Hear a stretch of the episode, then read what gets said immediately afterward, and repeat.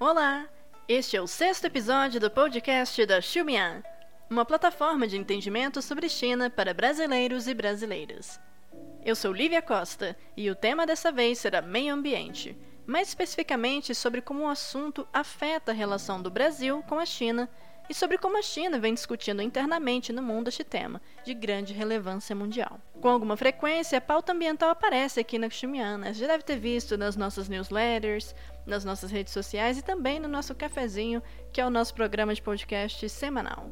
Se você nos acompanha há algum tempo, já sabe que temos comentado por aqui o que quer dizer a China ter se comprometido com pautas como a neutralidade de carbono até 2060, ou mesmo o anúncio recente de Xi Jinping sobre não construir mais plantas no exterior que tenham carvão como fonte de energia. Antes da gente começar esse episódio, eu te aconselho a parar um minutinho aqui agora só para seguir a gente no Spotify ou na plataforma que você está nos ouvindo neste momento. E eu sou Bruno Gastal. Para falar um pouco mais sobre essa temática e irmos mais além, nossa convidada deste episódio é a professora Adriana Abdenu, que vai comentar como essa preocupação com o meio ambiente pode afetar o Brasil, ou melhor, as relações entre Brasília e Pequim. Sabemos que o Brasil é um grande exportador para o país asiático de commodities, como a carne e a soja. Como a China vem tentando limpar sua cadeia produtiva como um todo, nos perguntamos: isso vai afetar o comércio entre os dois países? A pauta ambiental veio mesmo para ficar na China? É sobre essas questões e algumas outras que vamos falar por aqui hoje. A professora Adriana é diretora executiva da plataforma CIPO, instituto independente dedicado a temas de clima, governança e paz, e professora da pós-graduação em Relações Internacionais no Instituto de Estudos Políticos de Paris. Adriana também morou na China, entre 1988 e 1993, e deu aulas na Universidade de Yunnan, em 2009. Ela também já publicou um livro e diversos artigos acadêmicos sobre as relações internacionais da China.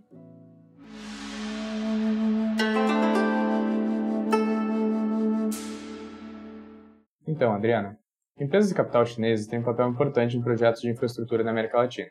Por outro lado, a China tem assumido um maior protagonismo na agenda ambiental mundial, como com o compromisso de atingir a neutralidade em carbono até 2060. Mas nem sempre esse discurso se reflete na prática, né? Como, por exemplo, na atuação internacional do capital chinês, mesmo nos casos em que ele é estatal. Relatos de problemas ambientais relacionados a investimentos chineses são bem comuns na América Latina, onde o país investe pesadamente em setores primários. Minha pergunta é, na sua opinião, em que medida esses investimentos podem contribuir para o desenvolvimento econômico dos países latino-americanos e também para a construção de economias mais sustentáveis no continente? Você vê indícios de que isso seja uma preocupação do governo chinês? Olá a todos e obrigada pela pergunta, Bruno. A China, no exterior, na sua política externa, tem demonstrado algum interesse, algumas preocupações, algumas metas específicas, inclusive em relação à sustentabilidade das suas políticas e, inclusive, dos seus investimentos no exterior. Ela também já anunciou, através do Xi Jinping, uma série de metas é, de reflorestamento, diminuição ah, de fontes não renováveis de energia ah, e o próprio objetivo do carbono zero. Mas o que percebe-se é que a atuação uh, de atores chineses no exterior, sobretudo na implementação de projetos de infraestrutura de grande porte, não uh, obedecem os mesmos critérios que estão sendo usados no âmbito doméstico. Ou seja, a China se atrela, sim, às exigências impostas pelos governos dos países que estão recebendo esses projetos de infraestrutura, mas quando há uma violação, alguma falha nesses projetos, não há repercussão na China. Então, há de, há de, de, de fato um certo descompasso entre o discurso oficial que está sendo promovido pelo governo chinês, inclusive o próprio Xi Jinping, e, por outro lado, essa atuação. Mas isso não quer dizer que não haja uma certa conscientização da parte das lideranças chinesas de que, em alguns contextos, há sim um problema e que isso pode, inclusive, acarretar em reações negativas por parte das é, populações locais ou governos também nacionais. Então, a gente começa a perceber alguns movimentos é, da parte dos atores chineses no sentido de evitar, de aprender como lidar com certas situações e, na medida do possível, é, se aterem né, às regulamentações dos países recipiendários. Então, por enquanto, eu acho que a gente não pode ainda dizer que a China contribui concretamente ao desenvolvimento sustentável na América Latina, mas eu acho que há sim certo interesse em pôr em prática, sobretudo, novas técnicas e tecnologias que possam tornar esses projetos mais sustentáveis a longo prazo. Se isso vai ocorrer ou não, eu acho que depende mais dos atores latino-americanos e da pressão exercida pela sociedade civil, pelos políticos, pelos parlamentares, do que é, dos próprios atores chineses. Achei muito interessante é, isso que você comentou agora, professora, porque, por um lado, né, a gente vê esses mega projetos de infraestrutura, é, como você comentou, né, que eles não têm obedecido os mesmos critérios usados em âmbito doméstico, mas, por outro lado, você ressaltou agora o papel dos próprios países latino-americanos, dos próprios governos, né, em, em, também tanto implementar em criar leis uh, apropriadas para diminuir questões de impactos ambientais. E, dito isso, eu fiquei pensando muito na questão do Trem Maia, é, que foi aquele mega projeto, né, o mega projeto de turismo no sul do México, que vai ser construído pela empresa chinesa CCCC e que foi suspenso temporariamente em algumas regiões sensíveis, né, depois de uma forte mobilização de comunidades locais. E aqui no Brasil a gente também tem algo para a gente refletir, que é o próprio projeto da Ferrogrão, que é um exemplo de preocupação e mobilização de povos originários e parte do poder público. Então, eu queria entender que né, você falou dos governos latino-americanos, mas assim, qual seria o papel, no caso, da sociedade civil na contenção de danos ambientais associados aos investimentos chineses? Você acha que a sociedade civil é capaz de influenciar de alguma forma como o governo chinês regula esses investimentos no exterior? E no caso específico né, da América Latina, é, o Acordo de Escazú consegue é, ser mais um mecanismo que a sociedade civil pode se embasar para fazer essas demandas para o governo chinês? É, obrigada pela pergunta, Lívia. Em primeiro lugar, queria fazer dois pontos gerais. Um, o primeiro é que às vezes a gente usa um certo padrão duplo em relação à China, quando outros países é, que também investem pesadamente em infraestrutura no exterior poderiam igualmente serem acusados de não aplicarem os mesmos padrões é, ambientais, climáticos, socioeconômicos que, que vigoram né, no plano doméstico. E aqui no Brasil, por exemplo, a gente tem projetos canadenses, noruegueses, entre outros que são bastante problemáticos do ponto de vista socioambiental. Agora, é verdade que o capital chinês ele tende a entrar com uma força, com não, não apenas pelo escopo do capital disponível, mas também a rapidez com que certos projetos podem ir adiante, Aí que eu acho que a gente começa a encontrar é, algumas diferenças. O segundo ponto é que a gente está falando, por enquanto, em América Latina, mas há de fato uma diversidade muito grande na forma em que os investimentos chineses entram e são adaptados e implementados ou não, né? às vezes podem ser rejeitados. Em alguns países daqui da América do Sul, a China já atua, por exemplo, no setor de mineração no setor extrativista como um todo, de uma forma muito direta, realmente implementando né, a própria atividade da mineração. Ao passo que no Brasil, agora que a gente está vendo uma nova onda de projetos mais diretos, é, e não apenas a financiarização e a compra de ativos, empresas brasileiras ou até de outros países que já atuam no Brasil. Então, países, por exemplo, como o Peru, o Equador, o Chile já lidam com essa presença, é uma presença mais direta, mais concreta há algum tempo. O que a gente percebe é que em alguns lugares, quando o Estado é mais receptivo às pressões da sociedade civil e existe esse diálogo, é possível sim ou frear certos projetos ou até mesmo alterar a regulamentação de forma a prevenir alguns dos excessos. Claro que nunca é perfeito, mas, por exemplo, no Peru, há casos em que projetos é, chineses de mineração encontraram, né, esbarraram em resistências locais muito fortes,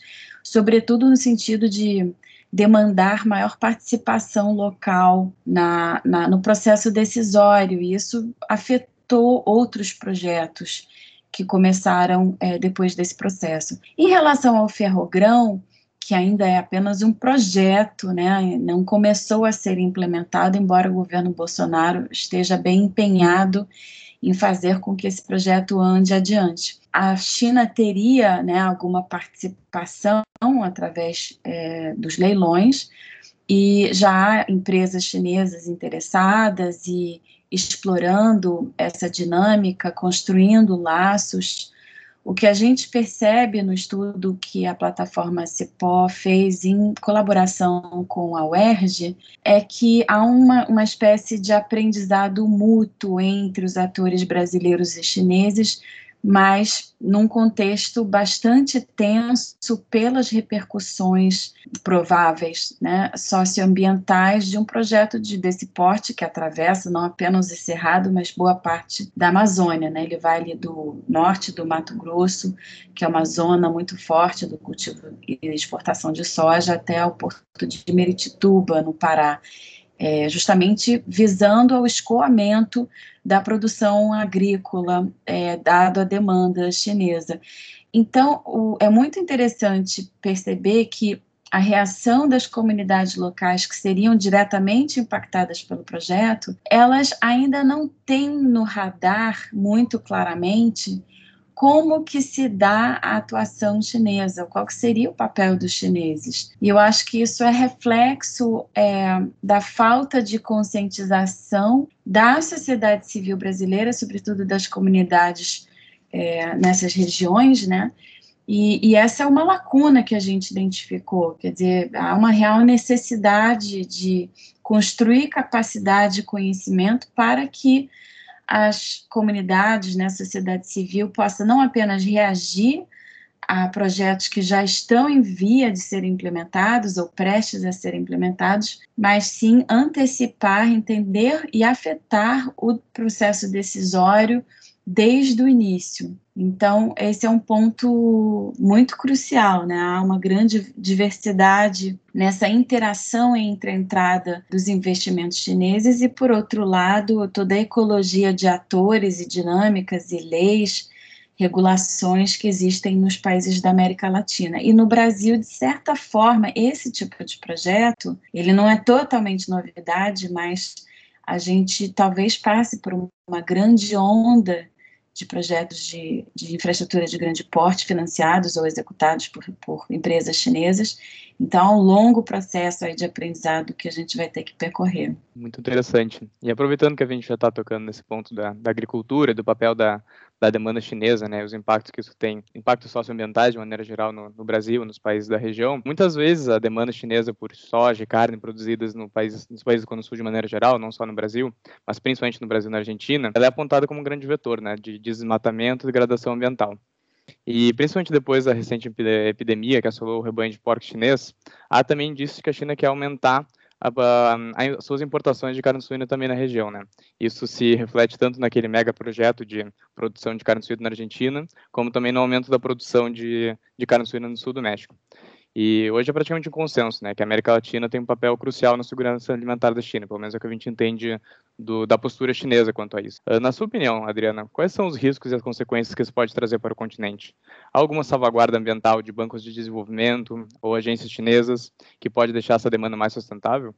Outra pergunta muito interessante. Para começar, eu acho que a gente tem que lembrar que a questão da segurança alimentar, ela é uma questão existencial para o Partido Comunista Chinês, a preocupação né, em assegurar não apenas a confiabilidade, mas também a segurança das, das fontes alimentares é, faz parte do projeto uh, central político da, do Partido Comunista Chinês e também no contexto da pandemia, em que a gente vê a interrupção né, de, de canais de comércio e novas ameaças à segurança alimentar, a China passa a diversificar a sua estratégia é, aqui na América Latina, justamente em função da capacidade local, sobretudo aqui nessa parte do continente, de produção é, de commodities. Né? Isso, aliás, explica também os investimentos em infraestrutura de transporte visando o escoamento né, dessa produção. Eu acho que, por um lado, óbvio que isso representa oportunidade né, para países que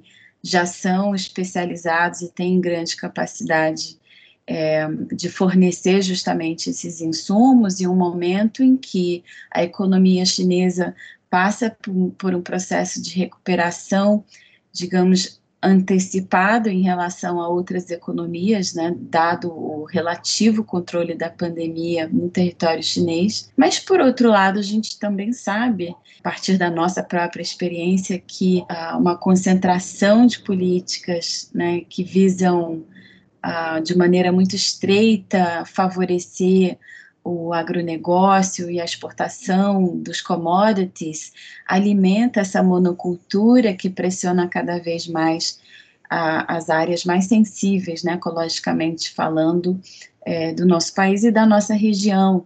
Então, é muito importante ter em mente que a demanda por soja, por carne, por outros grãos também, é, que vem da China, não apenas da China, né, da Ásia também, mas a gente sabe que o principal comprador atualmente, a China, é, está relacionado sim aos altos níveis de desmatamento. Óbvio que num contexto em que o governo federal busca incentivar justamente esse processo de invasão de terras, desmatamento ilegal, etc., para abrir espaço justamente para o cultivo da soja, para a pecuária né, e outras atividades é, visando essa, essas exportações. O que é curioso é que quando a gente olha para os esforços da sociedade civil, às vezes até em parceria com o setor privado, no sentido de conscientizar atores fora do Brasil né, sobre o impacto da agricultura e da pecuária nesses biomas é, mais sensíveis, a conversa ainda está muito centrada na Europa, agora no Reino Unido, que não faz mais parte né, do, da União Europeia, dos Estados Unidos, mas há ainda, eu acho que uma grande lacuna em relação a como engajar a China, como engajar o, governo chinês, como engajar a sociedade civil chinesa, que óbvio é muito diferente da nossa, mas existe sim, inclusive em relação a questões ambientais e alimentícias e um, de segurança alimentar mas eu acho que aí falta ainda, né, não apenas assim um conhecimento mais sistematizado, mas canais de diálogo que sejam propositivos. E isso também na plataforma Cipó a gente está tentando mapear esses pontos de entrada. Finalmente, em relação aos riscos, né, para além dessa questão da degradação ambiental causada pela monocultura visando a exportação, há sim uma certa discussão sobre o land grabbing, né?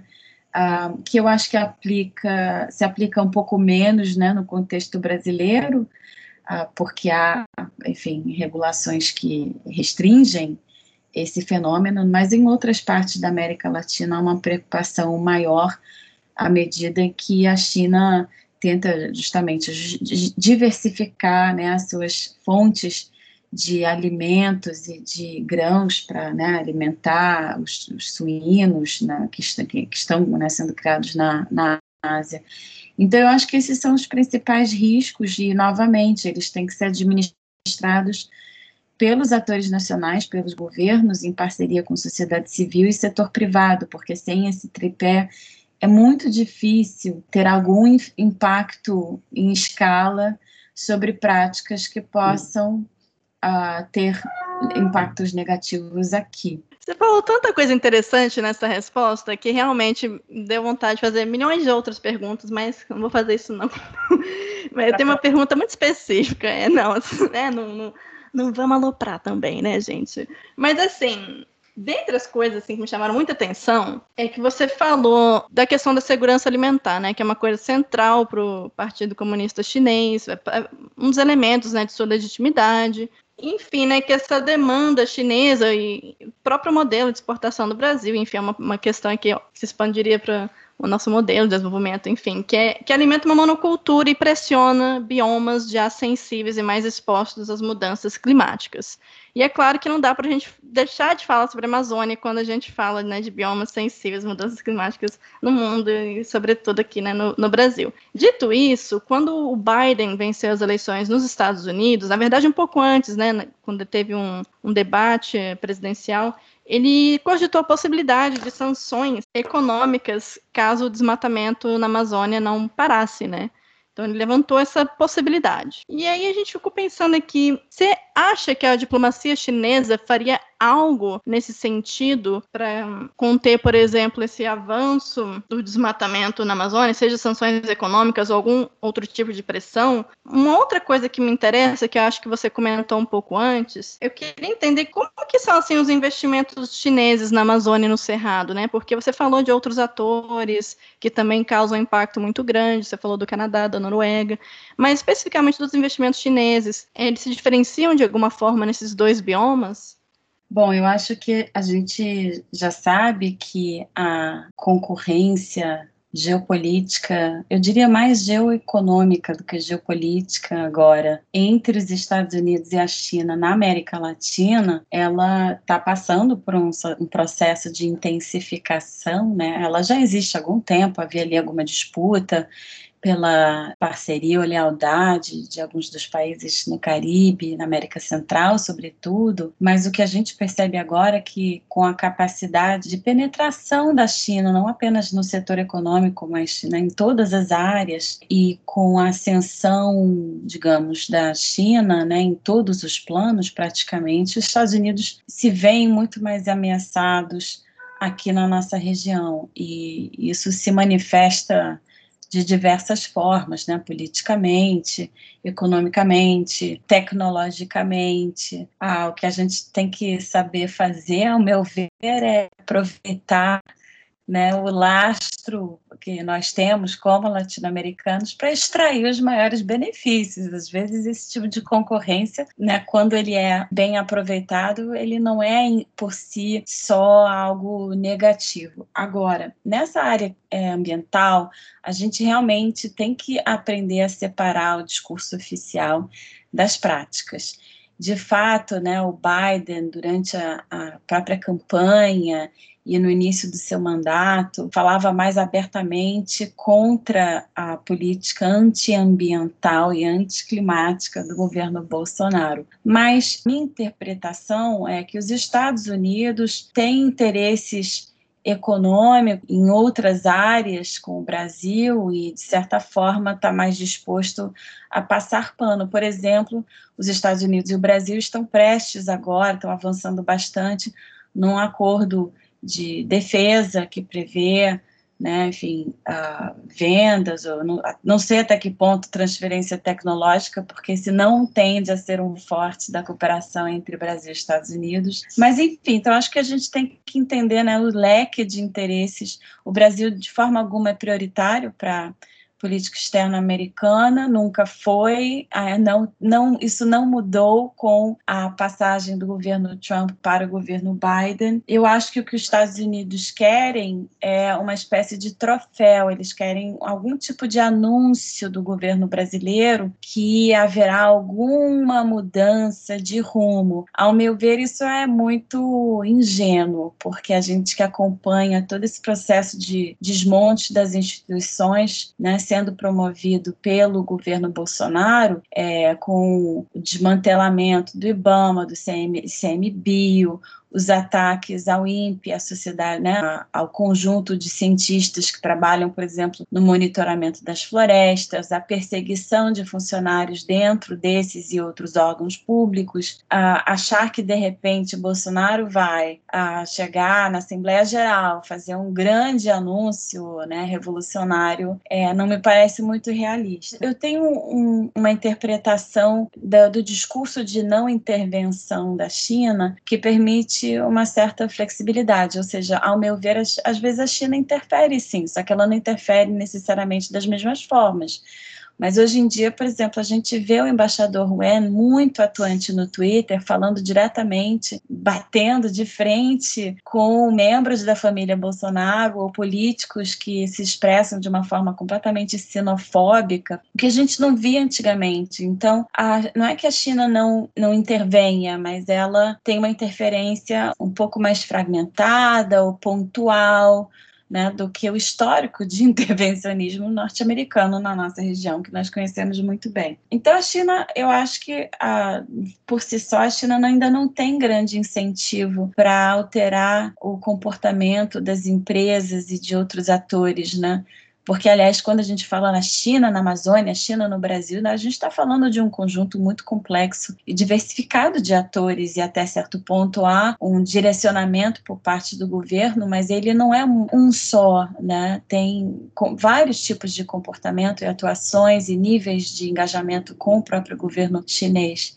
Então, ah, na Amazônia, o que, que a gente percebe? É um gr grande interesse por parte do governo chinês em incentivar é, investimentos e também empresas, né, algumas das quais estatais, que já atuam no Brasil, outras privadas de menor porte ou não, ah, pelos portos, pelas ferrovias, pelas hidrelétricas, pelos linhões de transmissão.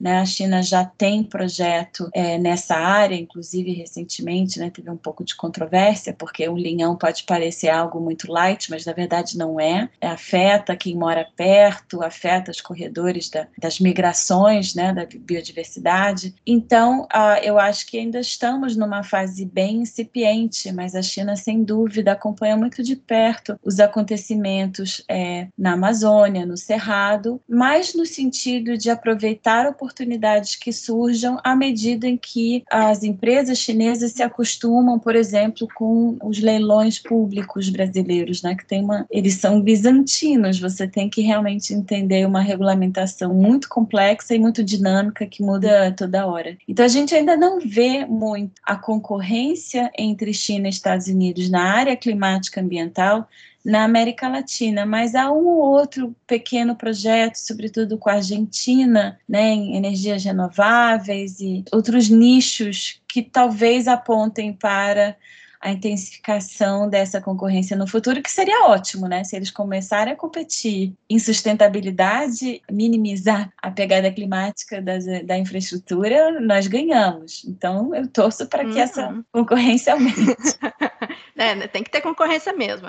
Você não acha isso engraçado, assim, meio irônico? Porque, por exemplo, você falou isso da Argentina, né? Que você consegue ver isso mais claramente na, na Argentina, com energia renovável.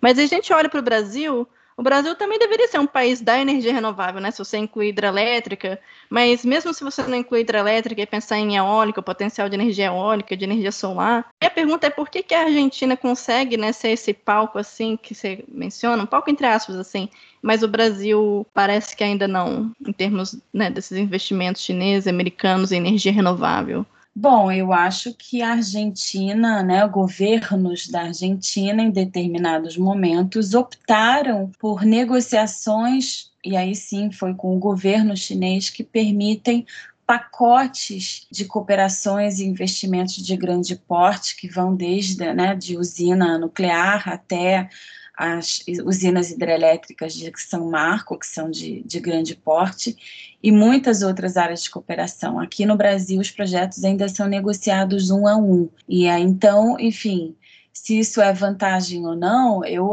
eu acho que para um país do porte do Brasil, nós temos lastro para negociar tudo individualmente. E por isso que, por exemplo, o cinturão em rota, o Belt and Road, né, que é bastante atrativo para países e economias menores, talvez não seja a solução para um país do tamanho do Brasil. Porque se atrelar integralmente a esse projeto, se a gente tem tempo para estudar, as alternativas e, e, manter esse ritmo, talvez não o ritmo, mas essa prática de negociação individual dos projetos.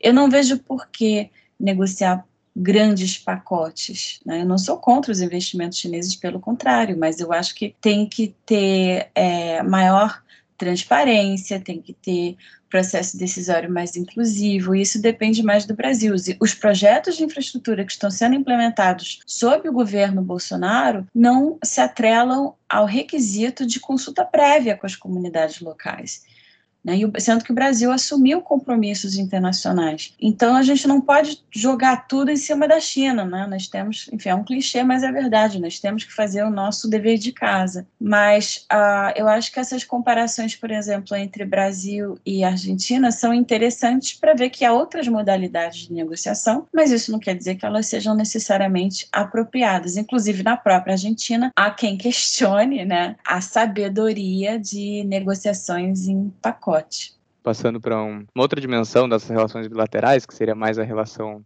talvez financeira entre a América Latina e a China, a gente vê que principalmente entre analistas da, da, Europa, dos Estados Unidos, que eles criticam muito a maneira como a China se relaciona com os países africanos, acusando a China de é, operar uma certa diplomacia da dívida, né?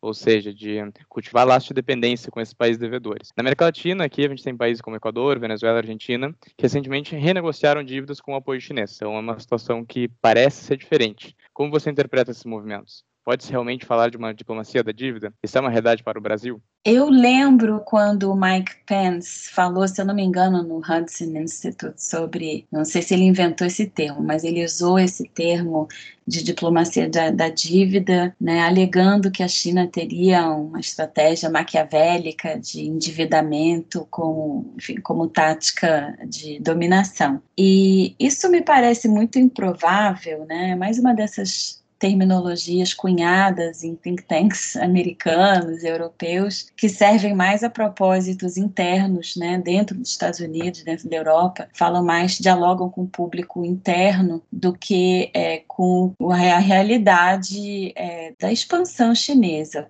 Por quê? Eu vejo duas razões. Em primeiro lugar, os atores chineses eles são muito mais fragmentados do que isso. O governo chinês, sim, né, tenta manter uma certa primazia nas relações políticas, que servem como uma espécie de guarda-chuva para a negociação de projetos individuais, mas mesmo a China não tem um poder de executar esse tipo de estratégia tão né, maquiavélica, porque ela justamente é fragmentada. E a gente já viu em diversas ocasiões que o governo chinês teve muita dificuldade em frear certas práticas de empresas privadas chinesas, por exemplo, que estavam atuando na África, né, com certas práticas trabalhistas, digamos. Um, né, isso levou muito tempo para enfim, ser evitado, minimizado. E, ao mesmo tempo, eu, ninguém ainda me convenceu de que a China, de fato, acha que isso seria algo positivo, porque todo o comportamento da política externa dos diplomatas que trabalham nessa área de cooperação, das agências de fomento né, chineses de cooperação e dos bancos multilaterais que são liderados pela China, mostram que a China não quer esse tipo de endividamento. Ela se sente muito desconfortável aqui na, na região, por exemplo, no caso da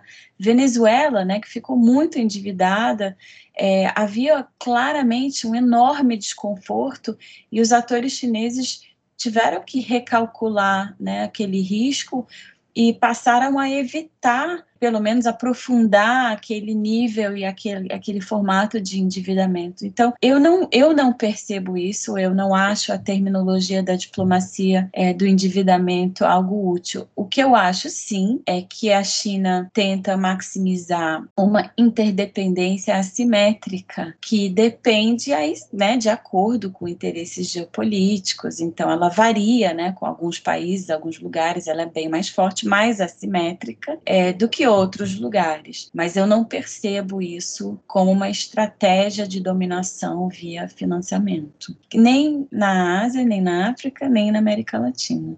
Eu acho que é muito legal isso que você está enfatizando assim sobre o que, que, é a China quando a gente fala de China, né? Que é justamente é, é, muito fragmentado, né? A gente, eu acho que muita gente pensa que o Partido Comunista Chinês tem total controle sobre as empresas chinesas, sejam elas privadas, SOEs, no mundo inteiro. E assim, gente, não é assim que funciona, entende? E você consegue ver isso, né? Como a professora falou na, na África, no Sudeste Asiático, América Latina.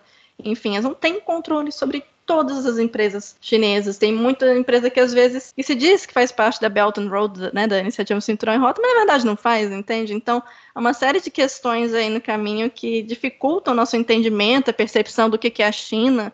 é, ou então quais são os objetivos da China, e, e, essa coisa maquiavélica mesmo, né, da, da diplomacia, da dívida, da armadilha da dívida, que é algo milimetricamente pensado e desejado, né? É, enfim, eu achei fascinante é, essa reflexão assim que você né, proporcionou. Agora, eu queria falar um pouquinho sobre esse paper, né, que você e a Mayara Fone e o Maurício Santoro escreveram para o Think Tank Carnegie, que inclusive, gente, leiam, leiam, tá disponível tanto no site da Carnegie, tá disponível na, no site, né, da plataforma Cipó também?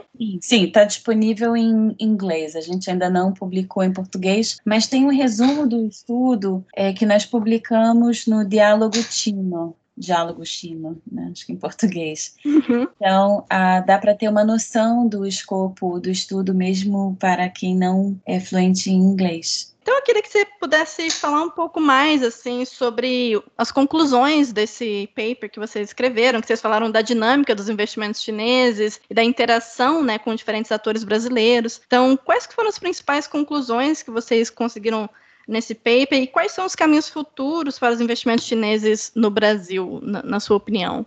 Boas perguntas, Lívia. Bom, então vamos lá. Em relação ao estudo, a gente se propôs não a fazer uma avaliação do projeto, embora, se você ler o estudo, você vai perceber que nós apontamos mil e um problemas né, e preocupações é, com o, o, processo decisório, com o impacto socioambiental, não apenas né, nas, nas populações que seriam diretamente afetadas, né, deslocadas, que não estão tendo suas vozes ouvidas durante esse processo todo, mas também no, na, na medida em que ele reforça essa dinâmica de apenas alimentar o escoamento né, da produção agropecuária. Ah, mas o, o, o cerne desse estudo, na verdade, a questão de pesquisa é até que ponto e como e o que atores brasileiros e chineses aprendem ao interagirem uns com os outros é, nesse tipo de projeto. A gente focou, portanto, no processo de aprendizado mútuo, né? E nem sempre ele é incorporado. Às vezes você,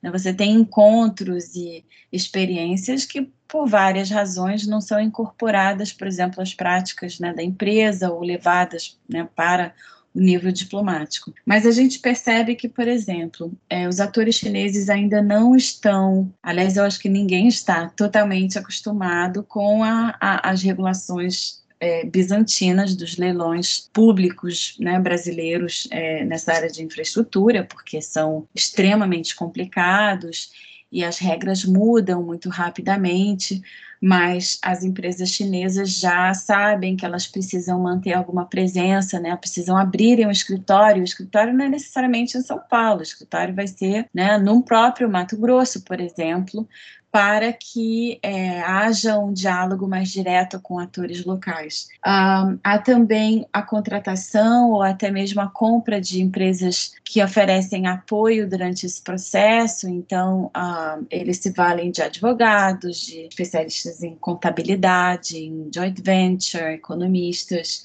engenheiros também, para que possam navegar esse mundo bastante complexo dos, é, dos leilões. Mas a gente também percebe nesse projeto projeto que os chineses estão tendo ah, algumas experiências um pouco inéditas, pelo menos no contexto brasileiro, por exemplo, como ah, atuar em espaços públicos, né, até mesmo por causa dessa resistência que surgiu por parte das comunidades locais, mas também por partidos. O PSOL, por exemplo, apoiou as comunidades locais e conseguiu uma liminar que eu acho que já foi derrubada essa altura. E tudo isso faz parte né, do aprendizado, porque novamente, a ecologia de atores e a, o panorama né, regulamentar e institucional no Brasil, ele é, ele é muito diferente do Peru, do Chile, do, né, do México, então ele precisa ser aprendido. E, finalmente, eu acho que uma área onde né, os chineses é, os atores chineses,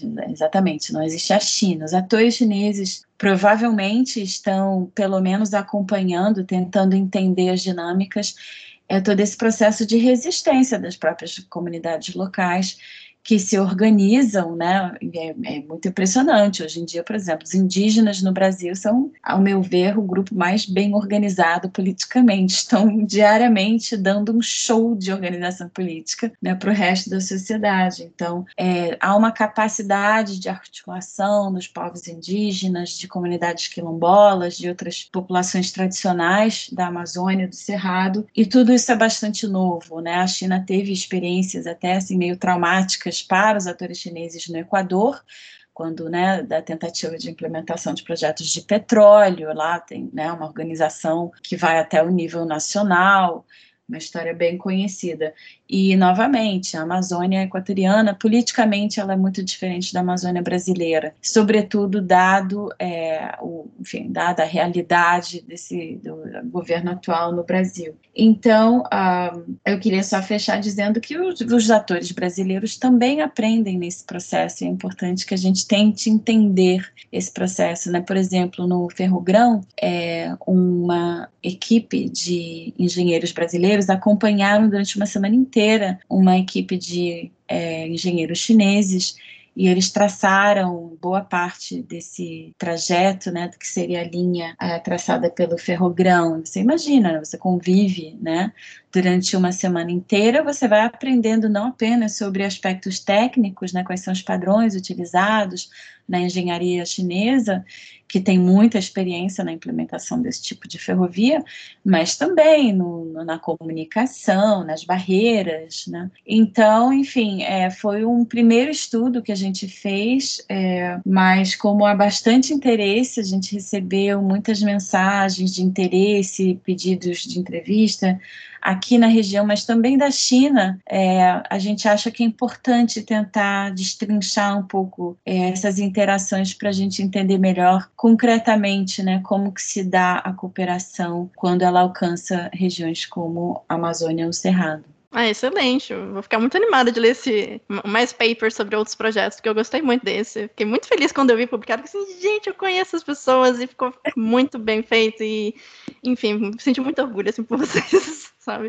É, a gente também indicou um, o link, né, pro paper de vocês na nossa newsletter. Então, dá uma olhadinha lá no nosso site da Xumian, caso você não tenha visto ainda, porque vale muito a pena ler. Eu queria apenas agradecer. Eu acho que esse tipo de troca é muito útil, não apenas para divulgar produtos né, que a gente já, já publicou, mas para pensarmos juntos também né, em, em, lacunas que ainda precisam ser preenchidas. E a Xumian está muito bem posicionada para contribuir para isso, porque vocês conseguem é, ter um olhar muito diversificado, né, acompanhando é, cultura, acompanhando cinema, acompanhando literatura, pensamento político e não apenas né, os números da, do comércio e dos investimentos. Eu acho que isso é chave. A gente precisa sair dos nichos né, é, que segmentam os estudos sobre China e América Latina e entender até que ponto né? Pô, a equipe de engenheiros veio até aqui e se queixava que não tinha comida chinesa, então começam a fazer comida chinesa. E a gente precisa entrar nesses detalhes, nessa capilaridade, para isso é necessário ter esse tipo de olhar mais diversificado. Então, enfim, eu que agradeço, parabéns pela iniciativa e estamos abertos na plataforma Cipó, né? A gente trocar mais ideias e colaborar no futuro. Então, agradecer pela excelente entrevista, por disponibilizar esse tempo e dar também os parabéns pelo trabalho da, do, da plataforma Cipó, que eu venho acompanhando bastante e recomendo a todo mundo que está escutando esse podcast também acompanhar de perto, que vale muito a pena. Muitas coisas interessantes por lá. A Xumian é uma plataforma que busca estabelecer pontes de entendimento, criar novas oportunidades e otimizar as relações políticas, econômicas e culturais entre a China e a América Latina. Com rigor e responsabilidade, trabalhamos diariamente para aproximar nossos leitores e leitoras de um país que, apesar de tão importante, permanece pouco compreendido por aqui. Em nosso podcast, abordamos alguns dos assuntos mais relevantes nos círculos de debate sobre a China no mundo afora. Contando com a especialidade de nossa equipe e com a contribuição de especialistas, Convidamos nossos ouvintes a refletir e exercitar novos olhares quanto ao nosso entendimento sobre o gigante asiático. E aí, gostou desse episódio? Nos acompanhe pelo Spotify, Apple Pod, Google Podcast e não perca nenhum episódio. Assine também nossas newsletters, publicadas tanto em português quanto em espanhol, E acompanhe nossa cobertura semanal sobre tudo que rola de mais importante na China. As nossas newsletters são gratuitas e chegam no conforto da sua caixa de entrada todas as segunda-feiras, em português, e quartas-feiras, em espanhol. Eu sou Lívia Costa. E eu sou Bruno Gastal. O episódio de hoje foi produzido por Júlia Rosa, Talita Fernandes e Bruno Guimarães. A edição é de Bruno Pinheiro. Esperamos que tenham gostado e que nos encontremos de novo em nossa próxima edição. Até mais!